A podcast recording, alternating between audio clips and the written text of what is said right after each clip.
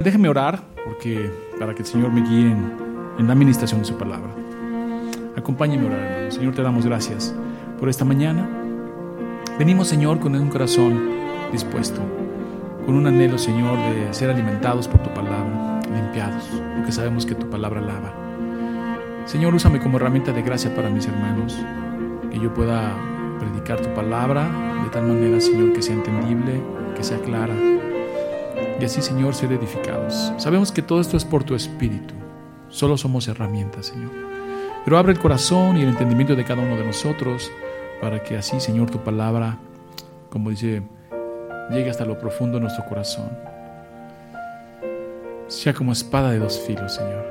En tus manos nos ponemos, Señor, en el nombre de Cristo Jesús. Amén. Muy bien. Pues abran sus Biblias, hermanos, en Romanos. Y bueno, ya creo que esta es la cuarta predicación de Romanos. Y hoy a ver si llegamos al capítulo 2.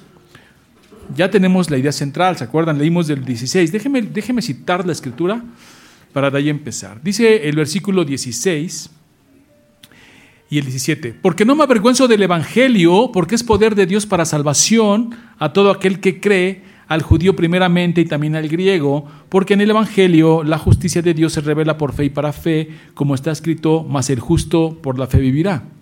Y la semana pasada leímos lo que es del versículo 18 también, hasta el 32, que algunas Biblias tienen un encabezado que, dice la culpabilidad del hombre. Dentro de esa culpabilidad del hombre, eh, estuvimos leyendo, primero, que dice, porque la ira de Dios se revela desde el cielo contra toda impiedad e injusticia de los hombres que detienen con injusticia la verdad. Y eso trae consecuencias, ¿no? O sea, el que tú no tengas al Evangelio, claro, trae consecuencias, decíamos la, semana pasada. Dice, el no reconocer a Dios y darle gracias trae degradación y pecado a tu vida. Eso es lo que dice aquí. Profesando ser sabios en el 22, se hicieron necios y cambiaron la gloria de Dios incorruptible en semejanza de imagen eh, de hombre corruptible, de, de, aves, de cuadrúpedos y de reptiles. Y el 24 dice, por lo cual también Dios los entregó en la inmundicia, en las concupiscencias de sus corazones, de corazones, de modo que deshonraron entre sí sus propios cuerpos. Vamos en el 24, y entonces eh, la semana pasada establecimos uno. Eh, ¿Qué sucede si yo no reconozco a Dios y no le doy las gracias? Obviamente, si no lo reconoces, pues no le vas a dar las gracias. ¿Por qué? Porque todo lo que pasa en tu vida, pues vas a pensar que es por ti, que tú tienes un mérito, que tú tienes algo que ver allí. Y luego vimos la semana pasada que el hombre es culpable quien quiera que sea y Dios lo entrega, como dice el texto, a una mente reprobada. Entonces, si hacemos una exégesis de lo que es la ira de Dios y el juicio de Dios, podemos deducir del texto 18 y el texto 24 cuál es el juicio de Dios y cuál es la ira de Dios. Deducimos que qué? Que te rechace que te haga a un lado. Y empieza con tantito, ¿no? No reconociéndolo. Y de ahí a no reconocerlo, pues no es, no es eh, el, no está en tu vida, no es eh, la piedra angular de tu familia, de tu corazón, y entonces empieza a entenebrecerse tu mente, tu razonamiento, y el Señor te va a rechazar. Entonces ya el tercer punto que vimos la semana pasada es que todo pecado te excluye de la gloria de Dios. Y sí, hicimos un énfasis en que hay pecados eh, peores que otros. Y lo podemos ver en el carácter de Dios a través del Antiguo Testamento, cómo castigaba un pecado y cómo castigaba otro pecado. Entonces, eh, hicimos un énfasis en ese punto, ¿no? Pero cuando ves la lista, te das cuenta que no te escapas. Aquí estás en uno o en otro. Y cualquier pecado te excluye de la gloria de Dios. Por eso dice más adelante, por cuanto todos pecaron, están destituidos. Y tiene que ver ese texto con el pecado de Adán, que ya vienes con esta naturaleza pecaminosa. Ya llegaremos ahí y lo ampliaremos. Pero cuando vemos la lista, vemos que es terrible, ¿no? Y da un listado enorme. Dice así, eh, por eso Dios los entregó a pasiones vergonzosas, pues aún sus mujeres cambiaron el uso natural por el que es contra naturaleza Y de igual modo, también los hombres, dejando el uso natural de la mujer, se encendieron en su lascivia unos con otros, cometiendo hechos vergonzosos hombres con hombres, y recibieron en sí mismo, ahí está el punto, recibieron en sí mismo la retribución debida a su extravío. O sea, ya están probando el juicio de Dios, la ira de Dios. ¿Por qué? Porque si todos nacemos con el pecado de Adán y con una tendencia pecaminosa natural, por la gracia del Señor, una vez que nos llama, nos pone su Espíritu Santo en nuestro corazón y empieza a quitarnos todo lo pecaminoso y empieza a hacernos a un lado todo lo que está mal para Él. Pero cuando tú no reconoces a Dios, entonces tu mente se empieza a entenebrecer y tu corazón también y empieza a ser cada vez peor, peor, peor. Y eso es terrible. Y ya estás probando el juicio de Dios. No es que vas a ser enjuiciado. Sí, claro. También estamos hablando de un juicio eterno, donde va a ser el crujir y llorar, ¿no? Dice, pero ya aquí lo estás probando. Ya aquí empieza. Así como la vida eterna empieza aquí. No es que vas a morir y vamos a tener vida eterna, sino una vez que vienes al Señor, nueva criatura eres, empieza tu vida eterna. Así también el juicio de Dios empieza aquí. Desde ahora. Y bueno, eh, vamos a hacer unos énfasis, porque de ahí vienen todos los demás pecados, ¿no? Dice, y como ellos, del 28, y como ellos no aprobaron tener en cuenta a Dios, Dios los entregó una mente reprobada para hacer cosas que no convienen. Y aquí viene, estando atestados de toda injusticia, fornicación. Fornicación es tener relaciones sexuales fuera del matrimonio. Esa es fornicación. Perversidad Está hablando de una mente perversa. Maquinaciones en tu corazón y en tu mente. Avaricia. Codicia, viene de ahí también. Maldad. Y eso de maldad pues, es amplio, ¿no? Llenos de envidia. Y de envidia ya en otros eh, eh, pues, sermones lo hemos visto que es una locura la envidia. Que te dé coraje que le vaya bien a otro, somos como irracional, ¿no? Homicidios, contiendas. Ahí en contiendas, pues está amplio también. Yo no sé si tú eres contencioso, porque luego nada más estás haciendo como contienda, ¿no? Y puede parecer de que estás en desacuerdo con todo, nada te parece, ya eres contencioso. Engaños, engaños y malignidades, que también es bastante amplio. Murmuradores, detractores, aborrecedores de Dios, injuriosos, soberbios. Y te das cuenta que la lista está enorme y abarca a todos. ¿Y quién no lucha con la soberbia? ¿Quién no lucha con el ego? ¿Quién no lucha con el reconocimiento, con el... Inclusive hemos mencionado que la conmiseración es un orgullo oculto. Porque en el fondo de esa combinación, ¿qué quieres hacer? Recibir reconocimiento. Y no estoy hablando de los que realmente tienen un padecimiento, estoy hablando de los que ya tienen un, sistema, ya practican este asunto de sacar ventaja, ¿no? A través de la conmiseración. Ay, pobrecito, mira. Pero mira cuánto ha logrado. ¿eh? Esa es conmiseración. Altivos. Bueno, complicado, altivos. ¿Quién no es altivo en algún momento, no? Piensas que tienes la razón y vas a defender esa verdad con capa y espada y te vuelves altivo. Inventores de males, chismosos. Yo no sé si, el chisme es inventarte un mal o algo que oíste de, compartirlo, decirlo que no tienes que hacerlo. Pero bueno, no nos vamos a meter en esas definiciones, simplemente es inventores de males chismosos. ¿no? Desobedientes a los padres. ¿Quién no se escapa de aquí? ¿Quién se escapa de aquí? De este? Desobedientes a los padres. O sea, Pablo está hablando de todos los pecados y no, por eso va a decir, y nadie tiene excusa, ¿no? Necios. ¿Cuántos no luchamos con somos necios? Y no hay, como decimos, poder humano que te haga razonar. Eres un necio. Desleales. Wow. desleales.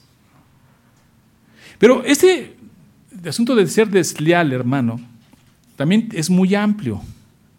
¿Por qué? Porque nos confundimos. a veces nos confundimos Y tenemos que tener muy claro las escrituras, cómo las escrituras nos enseñan a relacionarnos entre nosotros para no ser desleales. A veces uno piensa que ser leal es callarte el mal del otro, aguantarle la trampa, aguantarle el chisme, aguantarle... Y, no, pues no seas desleal, pues ¿nunca te pasó con tus hermanos? Que hacían algo malo y de repente llegaba la mamá, papá, y te decía, ¿quién hizo esto? Y todos callados, ¿no? Muy leales unos a los otros. Y el que acusaba fue tal, uh, no, ley del hielo, eres desleal, cuando es todo lo contrario. Porque si alguien está mal y no le dices, eres desleal. Lo dejas en su pecado. Entonces ahí tenemos bastante que meditar, ¿no? Sin afecto natural. Ese está durísimo. Sin afecto natural. Yo, bueno, es que cuando ves la lista de pecados, este, ahorita vamos a, este, a enfatizar por qué. ¿Qué te ocurre cuando dices sin afecto natural? Implacables, dice después. Va más o menos ahí. Sin misericordia. ¿Se dan cuenta cómo viene? Y yo, a mí se me viene a la mente sin afecto natural de estas personas que de repente veo en las noticias que abandonaron un bebé, o sea, eso debe ser sin afecto natural. ¿Qué debes de tener en el corazón? Y no es que los donen, ¿eh? es otra cosa. Dar a donación es otra cosa. Que ve uno en las noticias que lo dejaron ahí en el basurero, o lo dejaron ahí en una calle, en un coche, no sé. Terrible. Y bueno, y si lo vemos en el contexto de Pablo, uno dirá, qué corruptos eran los romanos, qué corruptos era esa, esa época de la historia de la humanidad. Pero hoy en día está igual. Habíamos comentado que los pecados, si se dan cuenta, son los mismos, pero cambian de forma. Orgullo, ego, vanagloria, todo lo que nos acaban de decir aquí. Y luego el 32 dice así, quienes habiendo entendido el juicio de Dios, quienes habiendo entendido el juicio de Dios, que los que practican tales cosas son dignos de muerte la paga del pecado es muerte. Y luego aquí dice, no solo las, no solo las hacen, sino que también se complacen con las que las practican. En ese bosquejo ya Pablo presenta toda la culpabilidad del hombre, toda su degradación, y entonces uno dice, gracias a Dios, que la justicia es por la fe y no por las obras. Okay.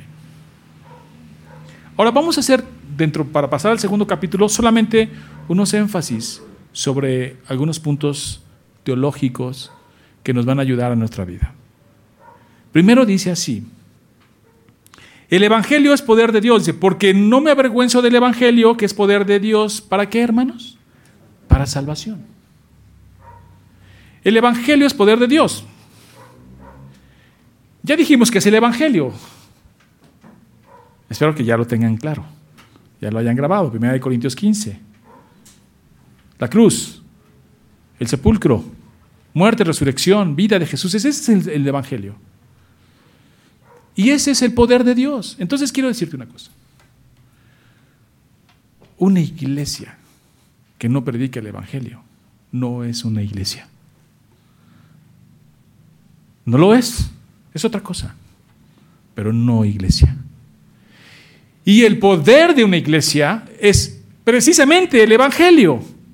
No el hacer milagros, no el hacer sanaciones, no el hablar lenguas, no el... No, la Biblia es muy clara. El poder de Dios está en el Evangelio, en Cristo, en su muerte y en su resurrección. Ese es el poder. Porque a veces nos dejamos guiar con este asunto de que, a ver, si tiene tantos miembros la iglesia, allá hay poder. Si hay sanación, hay milagreros, allá hay poder. Pues déjame decirte una cosa. La Biblia dice aquí que el poder de Dios está en el Evangelio. Entonces concluimos que una característica de una iglesia verdadera es que se predique el Evangelio. Empezando por ahí. Entonces, si no sabes qué es el Evangelio, así tengas 20 mil miembros, no eres una iglesia. Y no tienes el poder de Dios. Por eso cuando vienen las personas siempre me preguntan y cuando se cambian, ¿qué, qué iglesia iremos? Y siempre el consejo es que es, pues una sana doctrina, donde prediquen el Evangelio. Esa es la sana doctrina, la doctrina de los apóstoles. ¿Y qué predicaban los apóstoles? Vayan al libro de Hechos. ¿Qué es lo que predicaban los apóstoles? El Evangelio. Se paraban enfrente de todos y decían, ustedes mataron a Cristo, al Hijo de Dios. Hablaban de la cruz, hablaban de su muerte y decían, y a este crucificado. Fíjense lo que dice 1 eh, Corintios 1:23.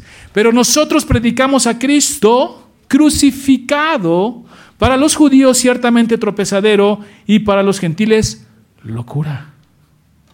Esa es la predicación apostólica, bíblica. Ese es el Evangelio. Y luego fíjense lo que dice 1 Corintios 2.2.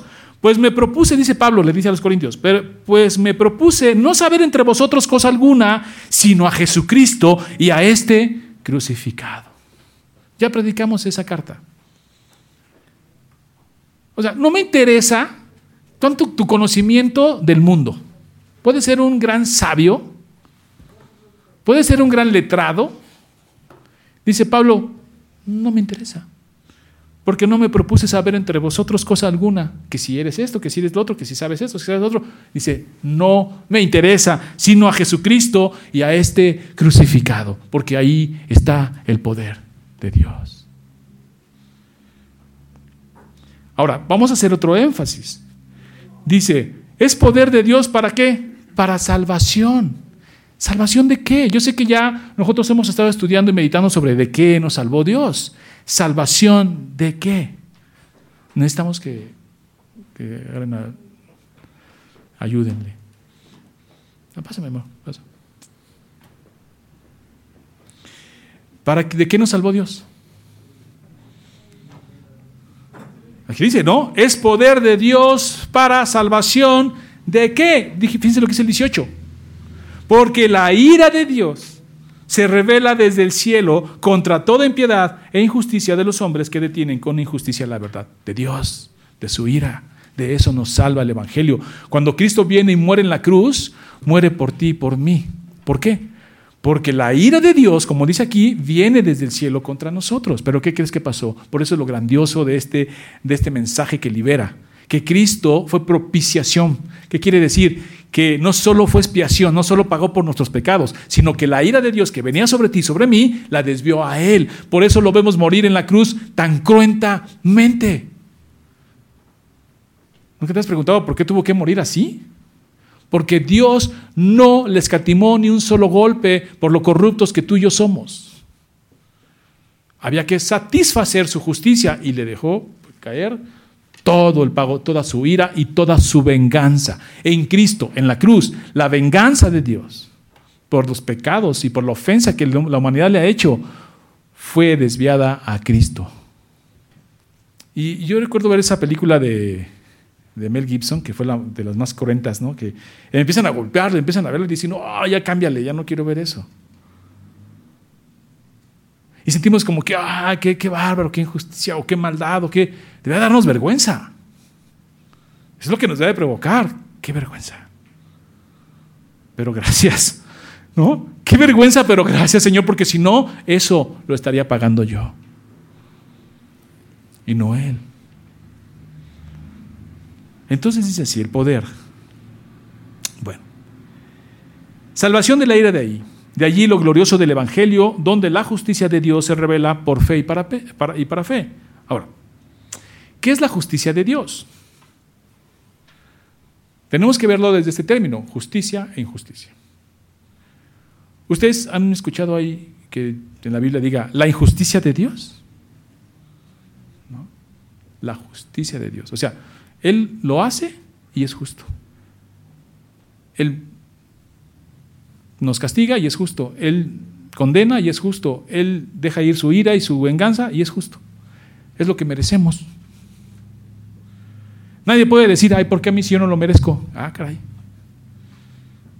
Entonces sí dirías la injusticia, pero siempre dice justicia. ¿Por qué? Porque lo mereces. Entonces, ya entendiendo la justicia de Dios, ¿qué quiere decir? ¿Cómo, cómo logramos hacer esto? ¿Cómo la Biblia nos enseña a que Dios es amor, pero también es justicia? Y luego esos atributos coexisten de una forma armoniosa y de tal manera que no puede haber eh, defecto en ellas, ni violencia una a otra. Entonces, ¿cómo puede Dios decir eh, que no puede pasar al justo por injusto? Porque abominación es para Él y ser justificados y a la misma manera amarnos. Ahí hay un asunto que tenemos que resolver y la Biblia nos enseña cómo. Primero, su amor. Dios es amor. Muy bien. Entonces, si tú amas a un niño, todos amamos a los niños aquí, pero y alguien le hace algo a un niño, ¿cómo te sientes? Ofendido, molesto, porque lo amas. ¿Qué pasaría si, si tú amas a un niño, pero lo, lo ultrajan, lo ofenden, y tú no sientes nada? ¿Lo amas? No, no lo amas. Es lo mismo con Dios. Por un lado se ofende y entonces tiene que satisfacer su justicia contra ese, agresor. Y luego, ¿cómo nos puede amar? Porque abominación sería decir, bueno, no pasa, no importa lo que hicieron, yo los amo. No, no nos ama. Eso es lo que hay que enseñar aquí, porque mucho del problema del evangelismo hoy en día es que Dios te ama, no Dios no te ama, tienes un problema legal con Dios. Entonces, ¿cómo armonizamos eso? Cristo paga por ti y por mí. Esto no puede quedar impune, dice el Señor, porque yo amo y como amo reprendo. Y entonces viene sobre la, sobre la justicia sobre ti, sobre mí, y Cristo la paga. Entonces cumplen sus dos atributos, su justicia y su amor. Entonces el amor de Dios coexiste con la justicia de Dios. Y no hay violencia alguna. ¿Por qué tuvo que morir tan cruentamente Cristo? Porque Dios es justo, por su justicia. El injusto por dos, el justo por dos injustos. Alguien tenía que satisfacer eso y no fuiste ni tú ni yo. Y por más que hagas, por más buena persona que seas, no vas a satisfacer la justicia de Dios. Tiene que ser Cristo. Por eso la grandeza del Evangelio, porque en Cristo ahí somos justificados. Se nos declara, no es que seas justo, ¿eh? también eso hay que declarar, no es que seas justo, allá somos justos, no, somos declarados justos por el mérito de Cristo. Y entonces podemos tener comunión con el Padre logra la paz entre, el, fíjense que lo dice el texto, la paz entre nosotros. O sea, había una descomunión con el Señor, con Dios. Pero la gente no sabe eso. Dice, la justicia de Dios se revela en el Evangelio, en la cruz, muriendo por nuestros pecados y luego al tercer día resucitando por nuestra justificación. Entonces ya tenemos ahí nuestro esquema de todo lo que se viene diciendo en Romanos lo que se dice desde el, capítulo 1, versículo 1, hasta el 32 del 1. Ya tenemos una idea clara. Todos merecen morir. Dios es justo si nos mata a todos, porque ya se nos comprobó aquí que todos somos eh, reprobados. No hay excusa, dice. No tienen excusa. No puedes venir y presentarte delante del Señor diciendo que tienes excusa. No la tienes, hermano. Dice así. La justicia de Dios se revela en la cruz. Ahora, aquí tenemos un problema, hermanos. ¿Por qué? Cuando decimos que Jesús murió por mis pecados y que desvió la ira de Dios que venía sobre mí, todo lo que hemos explicado, la gente y aún los cristianos no entienden el alcance de lo que significa. No lo entienden. ¿Por qué no lo entienden, hermanos? Porque no tienen un conocimiento de Dios. A ver, hermanos, yo te digo ahorita, aguas, hermano, porque la idea de Dios viene, dice, ah, si Cristo me justificó, amén, gloria a Dios. Entonces, ¿entiendes de qué estamos hablando? Sí, hermano, ¿ok? Entonces, compórtate bien, ¿no? O bien. Pero, ¿qué tanto realmente conoces a Dios para temblar, para temer? ¿Qué tanto lo conoces? Porque si no lo conoces, pues sí sabes que te va a castigar, pero ni idea tienes cómo te va a castigar, ni pasa por tu mente. Dice Santiago 2.19, ¿tú crees que Dios es uno? Bien haces. También los demonios creen. ¿Y qué hacen ellos? Tiemblan. ¿Qué les provoca a los demonios un conocimiento de Dios? Temor, temblor, por conocer al Dios santo. ¿Tú tiemblas Cuando empiezas a ver la santidad o acercarte a la santidad de Dios, tiemblas. Como este pueblo de Israel en el Antiguo Testamento que van al monte y empieza Dios a revelarse con truenos, relámpagos, y tiemblan y dicen, no, mejor ve tú Moisés. O ya no tiemblas ante el Señor. Fíjense lo que dice Mateo 3:7, hablando de los fariseos y saduceos. Al ver que muchos de los fariseos y de los saduceos venían a su bautismo, Juan Bautista les decía, generación de víboras. Fíjense bien, ¿quién os enseñó a huir de la ira venidera? O sea, tenían miedo.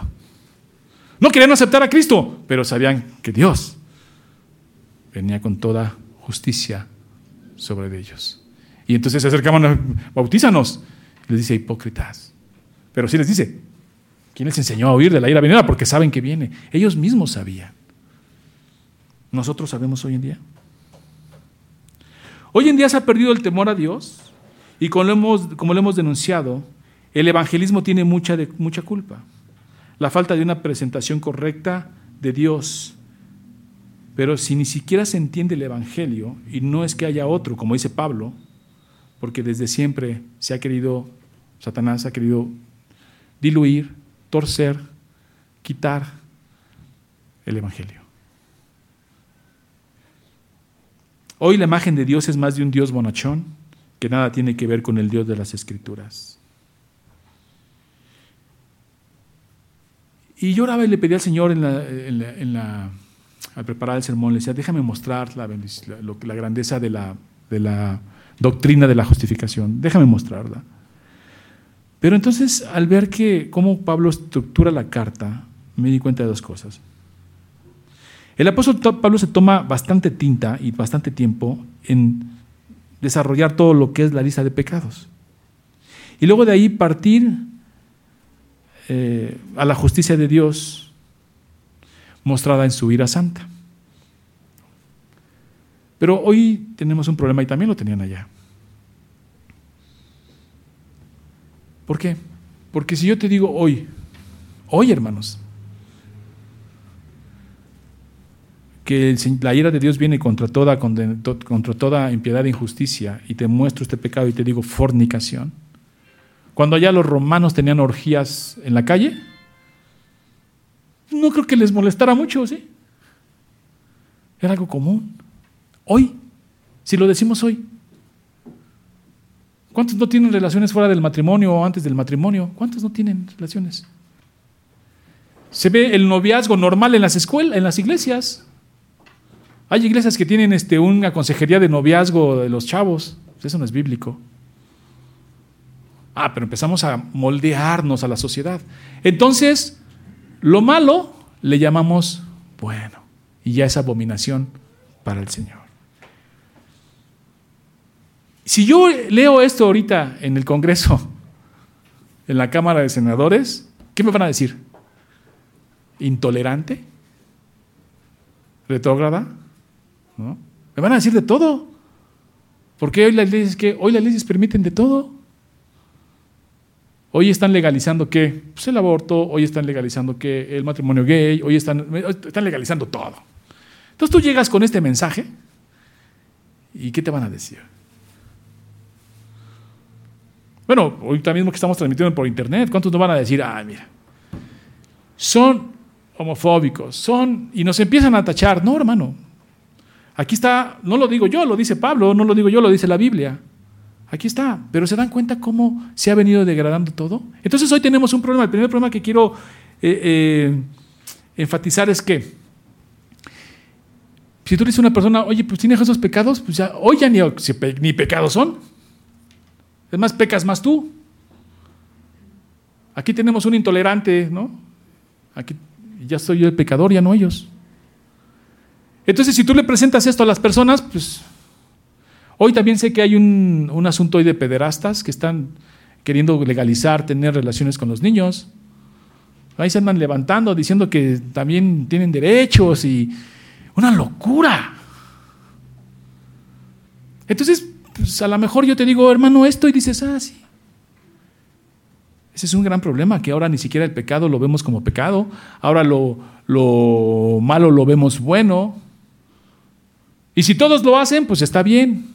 Pero la Biblia nos da un, nos da un marco de referencia, nos da, es nuestra norma de fe y conducta. Aquí dice el Señor que está mal. No importa lo que las leyes digan, no importa lo que el Congreso diga, no importa quién se levante y diga, sea un teólogo y diga que está bien. No nos interesa. La Biblia dice que está mal. Fíjense lo que dice el verso 19-20 del primer capítulo. Dice así, porque la ira de Dios se, se, conoce, porque lo que de Dios se conoce les es manifiesto, pues Dios se los manifestó. Porque las cosas visibles de Él, su eterno poder y deidad, se hacen claramente visibles desde la creación del mundo, siendo entendidas por medio de las cosas hechas, de modo que no tienen excusa. ¿Qué quiere decir? Que no tienen excusa, hermanos. No, no vas a llegar adelante del Señor y le vas a decir, bueno, es que mi gobernador, mi presidente, es que eh, el teólogo tal, es que el pastor, la iglesia, no tienes excusa, dice, porque lo que es de Dios es evidente en la misma creación. No puedes decir que no, nunca se te presentó a Dios, porque Dios dice que en la misma naturaleza Él se hace qué? Evidente. Entonces, ¿qué podemos concluir de ahí? Dice en la nueva versión internacional, me explico. Lo que se puede conocer acerca de Dios es evidente para ellos, pues Él mismo se los ha revelado, porque desde la creación del mundo las cualidades invisibles de Dios, es decir, su eterno poder y su naturaleza divina, se perciben claramente a través de, los que, de lo que Él creó, de manera que nadie tiene excusa. Entonces tú no puedes llegar y decir al Señor que no conocías, que no sabías, porque este texto te condena. No tienes excusa. Aquí dice que está mal y está mal. Y esto me llama la atención porque incluye a estas generaciones. ¿Nunca se preguntaste qué, pasaba, qué pasaría con los mayas, con estas culturas, ¿no? con los aztecas y así? ¿Ellos qué onda? ¿Nunca te preguntaste? Pues no tienen excusa. Este texto los contempla también no pueden decir que no. Y dice que ellos empezaron a dar serpientes, criaturas, a lo creado. Ahí los incluye. No tienen excusa. Entonces, ¿qué concluimos con esto? Que la ignorancia es pecado, hermano. La ignorancia es pecado.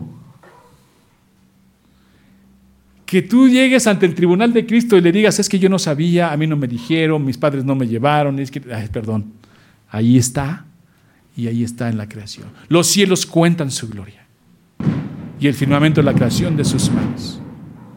Y no te puedes excusar en la parte intelectual, ¿eh? porque te digo una cosa, hoy en día se necesita más fe para no creer en Dios que para creer en Él. ¿Por qué? Porque si ves la ciencia, si ves la arqueología y si ves todo ese tipo de herramientas que hoy en día hay, claramente hay evidencia de que Dios existe. Los mismos científicos dicen hay un diseño inteligente aquí. Y hay muchos libros sobre apologética sobre eso, ¿no? El ajuste fino del universo está ajustado de tal manera que no se colapsa. Y tantas cosas que hay ahí que demuestran que hay un diseño inteligente. Entonces necesitas más fe para no creer que para creer. Ni siquiera eso te va a salvar. Y eso es importante para nosotros, hermanos, porque eh, la ignorancia es pecado, entonces yo tengo que ver desde mi perspectiva familiar tengo que conocer al Señor y tengo que conocerlo profundamente y tengo que enseñarlo a mis demás generaciones porque no se van a poder excusar.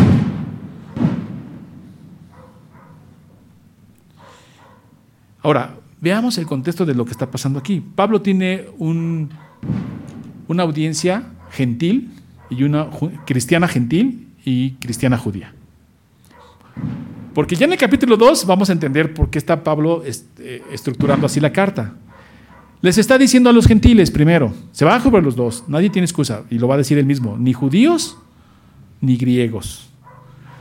Pero primero se va con los gentiles. ¿Por qué? Pues porque los gentiles no fueron el pueblo que Dios ah, eh, se, hizo para mostrar su poder, a quienes les dio los oráculos, a quienes les dio los mandamientos, todas las profecías. No, Entonces empieza por ellos y les dice, ok, muy bien, no puedes decir que, bueno, pues es que a los, a los judíos les diste la ley, trabajaste con Moisés, trabajaste con Abraham, Isaac, Jacob, y damos toda la historia, ¿no?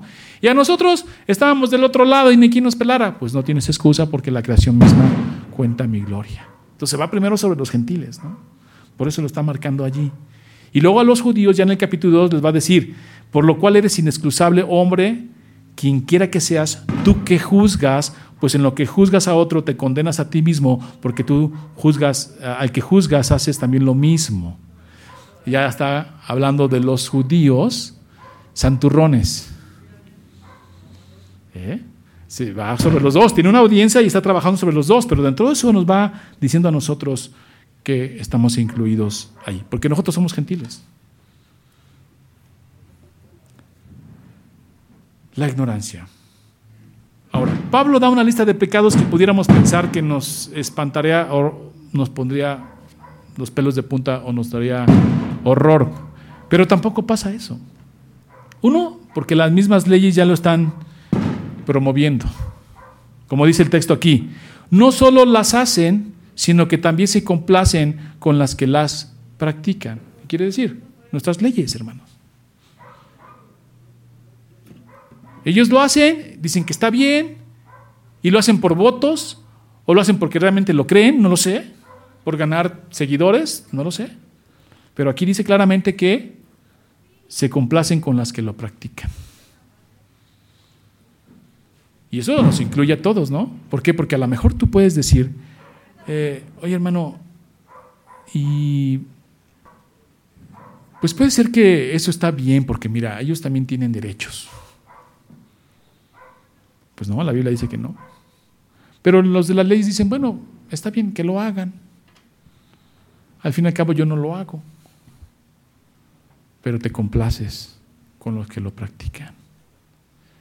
Y me fui en esta parte de las leyes, pero también puede ser este asunto de nuestra casa. ¿Cuántas cosas permitimos nosotros en nuestra casa pensando que está bien? Y a lo mejor no lo hacemos, pero nos complace con lo que lo hacen. ¿Cuántas veces no decimos, ah, bueno, está bien lo que haces? O no decimos que está bien, pero nos complace. Y voy a poner un ejemplo más claro. La pornografía. La pornografía. A lo mejor no vas y te prostituyes, a lo mejor no tienes allá, este, eh, ¿cómo dice? Fornicación, a lo mejor no eres adúltero, pero ves pornografía y entonces te complaces con los que lo practican. Entras allí. Y a lo mejor uno dice, bueno, pastor, voy a bajar un poquito más a este mensaje, ¿no? Va a hacerlo todavía más práctico. Todavía más práctico. ¿Qué pasa cuando tú eh, en tu casa hay machismo o feminismo? Y voy a empezar por el machismo. ¿Qué pasa cuando tu hijo varón tiene varias novias o anda de novia en novia? ¿Qué le dices? Ah, qué gallito, salió como su papá. ¿No? ¿Cómo? A lo mejor aquí no pasa, y gloria a Dios. Pero ¿no lo has escuchado? Que hasta parece como un orgullo. Ah, mira. Hasta que te conseguiste una... Y hay una serie de cosas ahí que se dicen terribles, como si fuera gracia, ¿no? No lo haces, pero te complaces con los que lo hacen. Sin embargo, a decir no. O el feminismo, ¿no? Sí, lucha por las mujeres y que se levanten ahí. Viene una, una, viene una persona a ti, una amiga a ti, y te pide un consejo matrimonial y, tú no lo haces. Tú no lo haces. Abandónalo. ¿Cómo le soportas eso? Ay, te tienes un marido golpeador, ¿no? Ah, pero te complaces. Y si lo abandonas, sí, muy bien. ¿Qué valor tienes de hacerlo? ¿No? Eres el baluarte, el estandarte de las mujeres. No lo haces, pero te complaces con lo que lo hace. Y así velo a tu vida, hermano. Velo a tu vida. ¿Qué es lo que hacemos que dice Pablo aquí? Que nadie tiene excusa y que todo nos condena, pero que nos complacemos. Dice así, Romanos 1.32. Y saben bien que según el justo, decreto de Dios. Fíjense, no dice justicia, justo. Quienes practican tales cosas merecen la muerte. Sin embargo, no solo siguen practicándolas, sino que incluso aprueban a quienes las practican. ¿Y sabes qué hacemos, hermanos? Muchas veces en nuestra vida toleramos pecado. Y luego en la iglesia, hoy en día, predicar de ira, de juicio, pues ya ni da miedo, hermano, porque no conocen a Dios. No conocen, la palabra divina dice, horrenda cosa es caer en manos del Dios vivo. Otro texto dice, no temas al que mata el cuerpo, sino al que puede echar tu alma al infierno. Pero les entra por aquí y les sale por acá. Porque no lo conocen. Yo les digo, mira, lo único que tienes que hacer es que cuando haya tormenta y escuches un relámpago, es una manifestación de Dios, una teofanía, decimos. ¿No te da miedo? pues así es el Señor ante el pecado, ante la injusticia, ante la maldad. Pero se ha diluido. Hemos diluido el Evangelio, hemos diluido el mensaje. Vamos y le decimos a las personas, Dios te ama. No, tienes un problema legal con Dios. Y si no lo sabes, tampoco te excusa porque la ignorancia, la ignorancia es pecado. Tienes un problema legal con Dios. Viene sobre ti y desde ahorita. Y luego uno no puede entender cómo hay gente que es, se va degradando, degradando, degradando y llega un punto en el que ya no pueden más. Pues uno dice, Señor, ten misericordia de él porque se ve claramente que lo has abandonado. Y luego ya se nos acabó el tiempo, pero dice, el, nomás cierro esta parte con el, con el justo juicio de Dios. Miren, yo sé que los mensajes se están, poniendo fuertes porque así hablan, Señor. Pero este es el Evangelio y aquí está la Escritura. A lo mejor todos me dicen, ay, pastor, yo quería salir de la iglesia animado, gozoso, amén, gloria a Dios, con poder, con autoridad. Y yo de, claro que ahorita soy sano y tú libre y soy rico y tú... No, hermano. La escritura es esta y así lo dice, y conforme al Espíritu de Dios, tú serás reprendido, animado, exhortado, etcétera. Porque eso lo hace el Espíritu, no yo. Yo solo presento la escritura. Y aquí está. Luego fíjense lo que dice el 2, porque por lo cual eres eh, inexcusable. O sea, nadie tiene excusa. Oh hombre, quien quiere que seas tú que juzgas. Ahí ya está dirigiendo su mente hacia los judíos cristianos. ¿Por qué? Pues porque ellos tenían todos los oráculos, tenían la ley de Moisés, tenían las promesas, vivían entre, comillas, pues una vida más o menos ordenada, santa, según ellos, ¿no? Y de repente ven al gentil, todo un depravadote, todo un loco. Dicen, no, mira, nosotros. Ese era el conflicto entre los cristianos judíos y los cristianos gentiles. Y Pablo va se dirige hacia ellos, y aquí caben todos los que hoy son santurrones hoy en día. Dice, juzgas a otros, te condenas a ti mismo, porque tú juzgas lo que tú juzgas, haces lo mismo, mas sabemos que el juicio de Dios contra los que practican tales cosas es según verdad. Y piensas esto, hombre, tú que juzgas a los que tal hacen y haces lo mismo, que tú escaparás del juicio de Dios. Le está hablando a los judíos. ¿Y no te ha pasado, ay, gracias Señor, porque no me hiciste como este? Gracias a Dios porque no soy, pues sí, sí miento, sí miento, pero no soy un depravado, ¿no? Sí miento, sí miento, pero no soy secuestrador. Sí, sí hay pecados peores que otros, pero cualquier pecado te, te, quita de la gloria de Dios. Y eso es lo que está diciendo acá. Además, mucho es hipocresía. Y es lo que les dice a los judíos. Mucho es hipocresía, porque ustedes están juzgando al otro, pero ustedes hacen lo mismo hablando de los santurrones. Porque mire, hermanos, hay que tener bien claro una cosa. Una cosa es santidad y otra cosa es santurronería. ¿Cuál es la diferencia? La santurronería es hipocresía. Ay, no, no hagas esto, el otro, pero tú haces aquello, ¿no? Ay, pero mira, mira nada más cómo lo hicieron y mira nada más, y tú haces lo demás. O por dentro te carcome la lengua. O haces juicios en tu mente. Eso es lo que está atacando aquí Pablo, la santurronería. Porque de nada nos servir. ¿Saben, hermanos? Tenemos que tener mucho cuidado porque aquí entramos nosotros. Nosotros venimos aquí a la iglesia los domingos y hay una diferencia entre venir buscando la santidad de Dios, hacer santurrones, ¿eh? Porque si tú sales, vienes aquí a buscar la santidad de Dios, que está bien, y para eso es la iglesia y para eso se formó el cuerpo, para la edificación en santidad, todo debe ser santidad. Los cantos, la, enseñanza, la predicación, debe llevarnos a santidad. Sales de esa puerta y te comportas como quien sea, eres un santurrón. Eres un hipócrita. Y luego por eso dice, no, yo no voy a la iglesia porque son puros hipócritas. ¿No han escuchado eso? Son una cosa allá adentro y una cosa allá afuera. Debería de verlo, hermano, cómo se comporta en mi casa. Debería ver cómo me trata como esposa, debería ver cómo trata como a sus hijos. Terrible.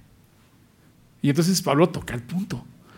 Y dice, tú que juzgas, entonces ¿qué nos queda? Humillarnos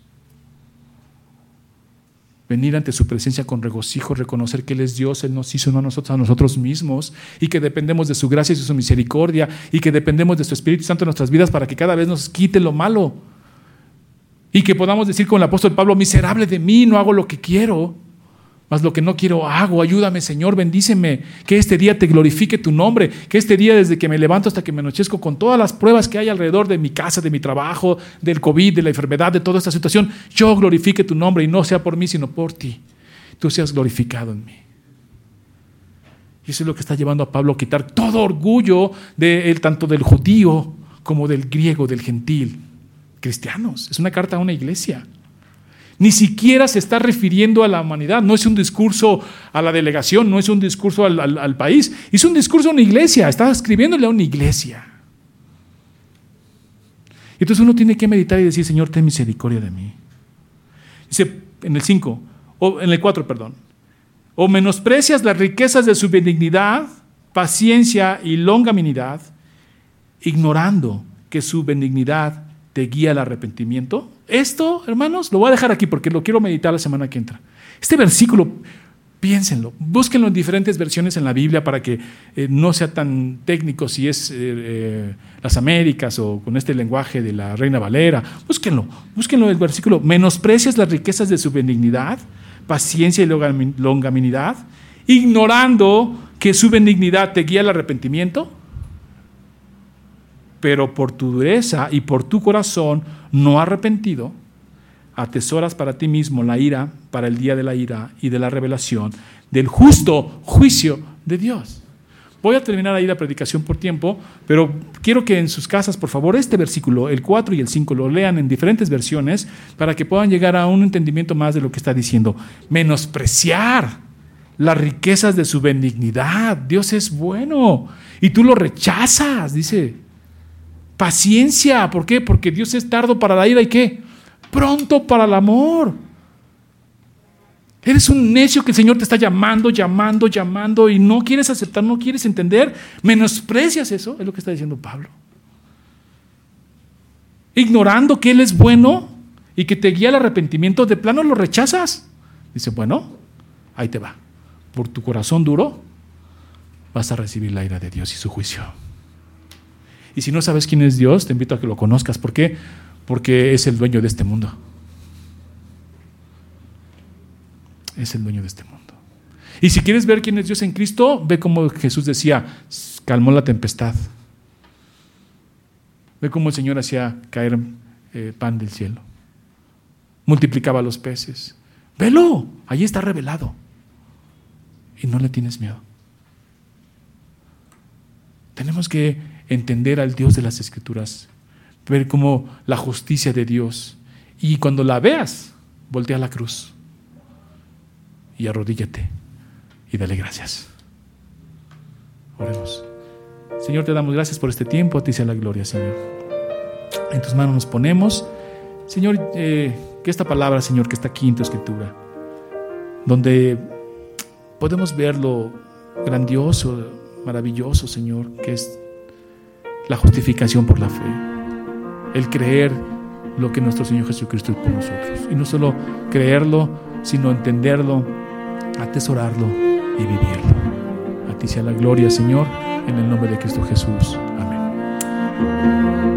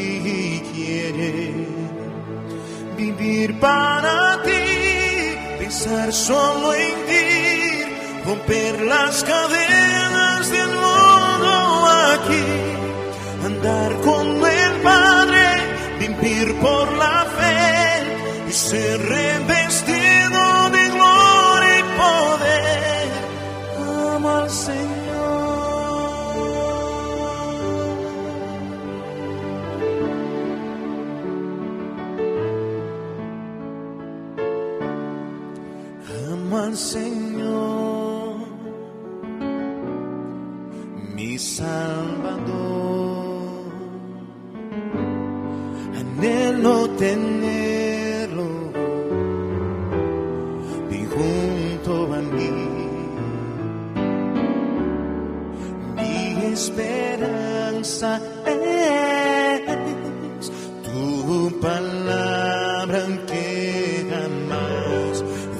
desamparó.